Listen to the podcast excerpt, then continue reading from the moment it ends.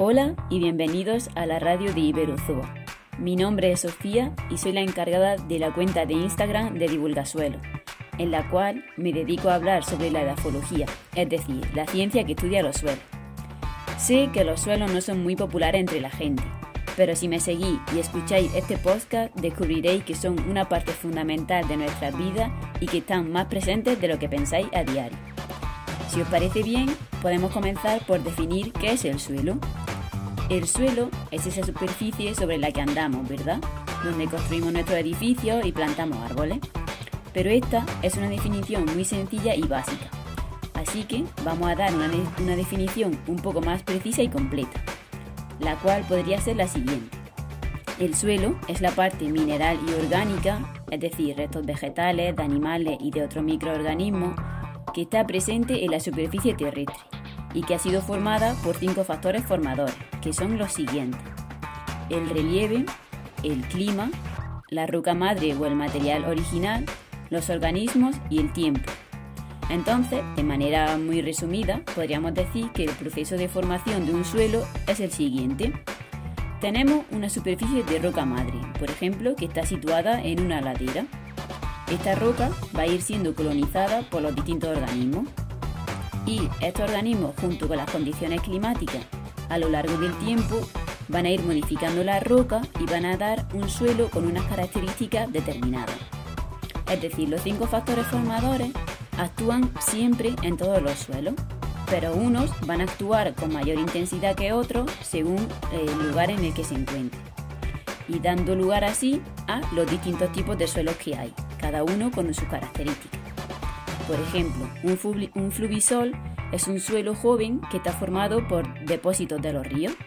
Y aquí vemos que el factor tiempo aún no se ha desarrollado tanto. Así, a grandes rasgos, la composición de un suelo sería la siguiente.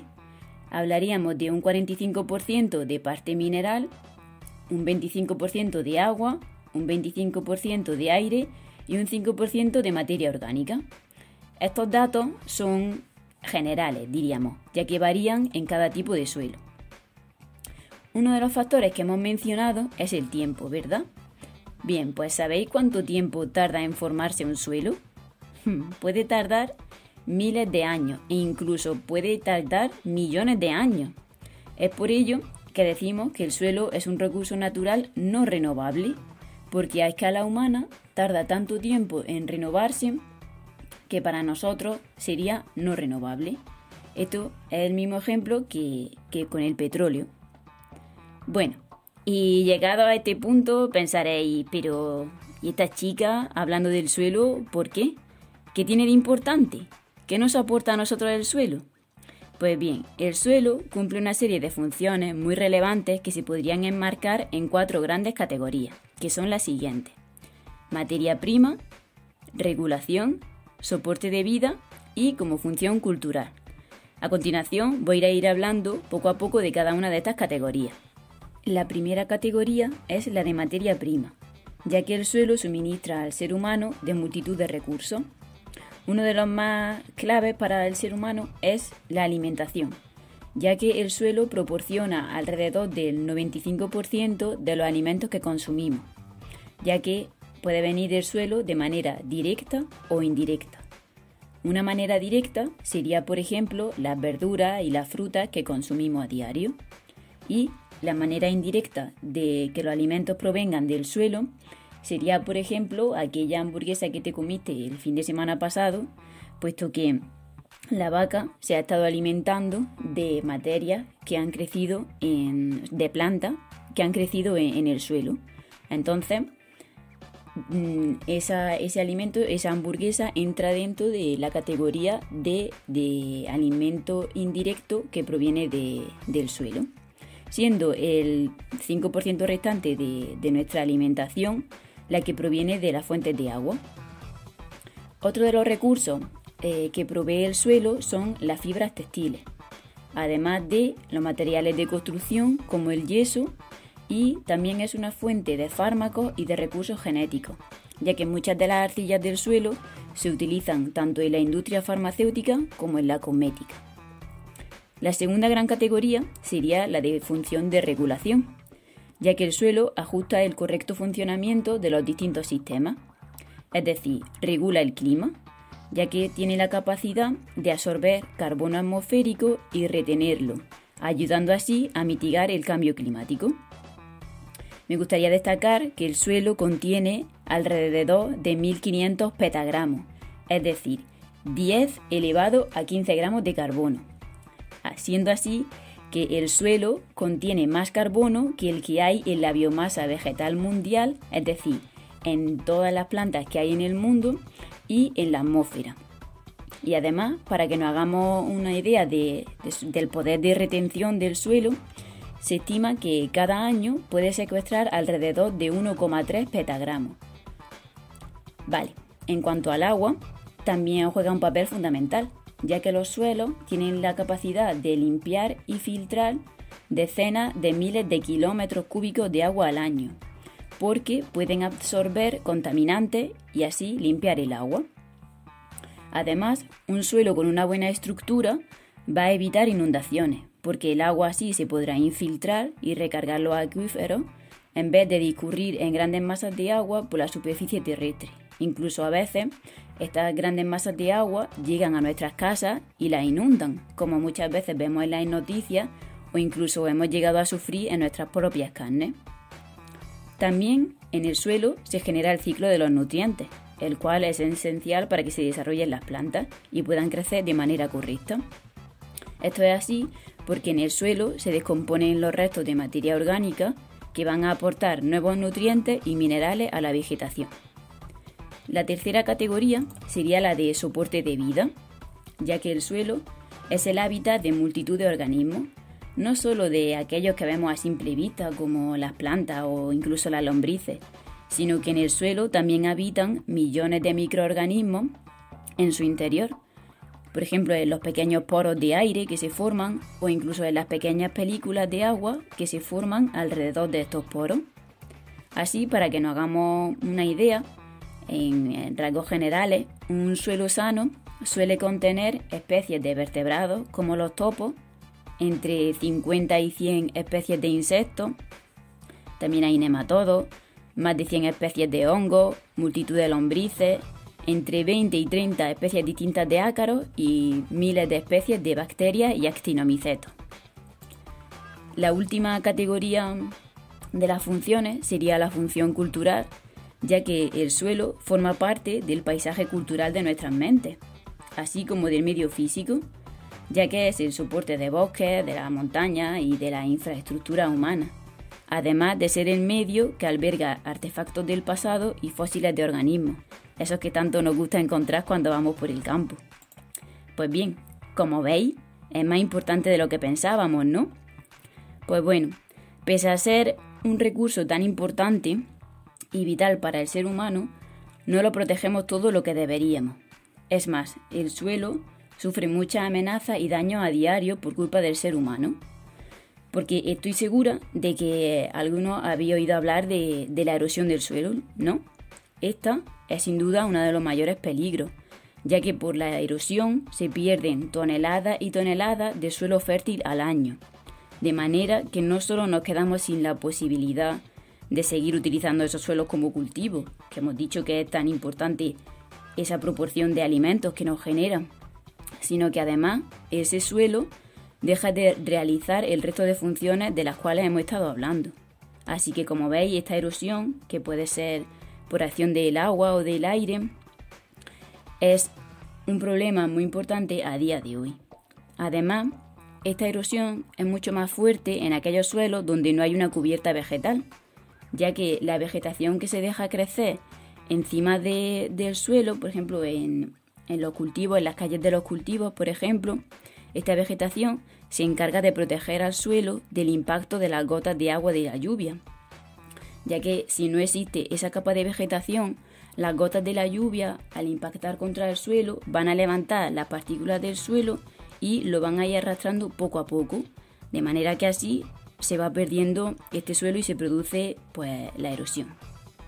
Otra problemática sería la contaminación, ya que en Europa se conocen 2,5 millones de sitios contaminados y existen 11,7 perdón, millones de sitios que pueden ser potencialmente contaminados.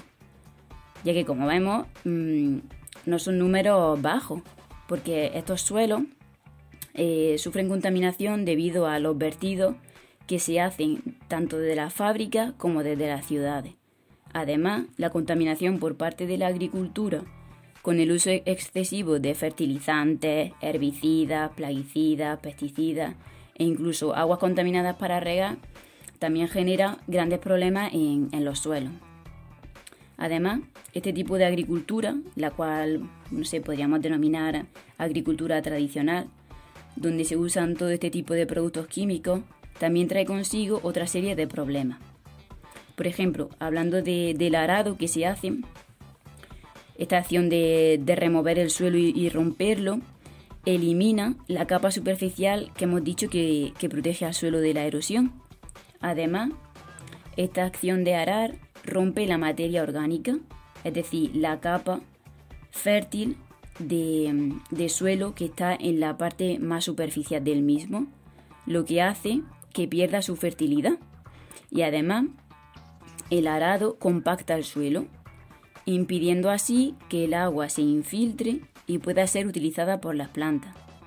Y esto a su vez conlleva a una sobreexplotación de acuíferos para regar los cultivos. Pero es que también al remover el suelo se libera el carbono que estaba almacenado, ese que ha cogido anteriormente de la atmósfera para ayudarnos a mitigar el cambio climático. Pues bien, ese carbono que estaba retenido en el suelo cuando se ara, vuelve a la atmósfera, se libera y vuelve a la atmósfera, de manera que aumenta así el efecto del cambio climático. Pero es que incluso podemos ir un poco más allá, ya que al romper la estructura del suelo y al compactarlo, estamos destruyendo hábitats de millones de organismos que viven en su interior. Por lo tanto, también se está produciendo una gran pérdida de biodiversidad.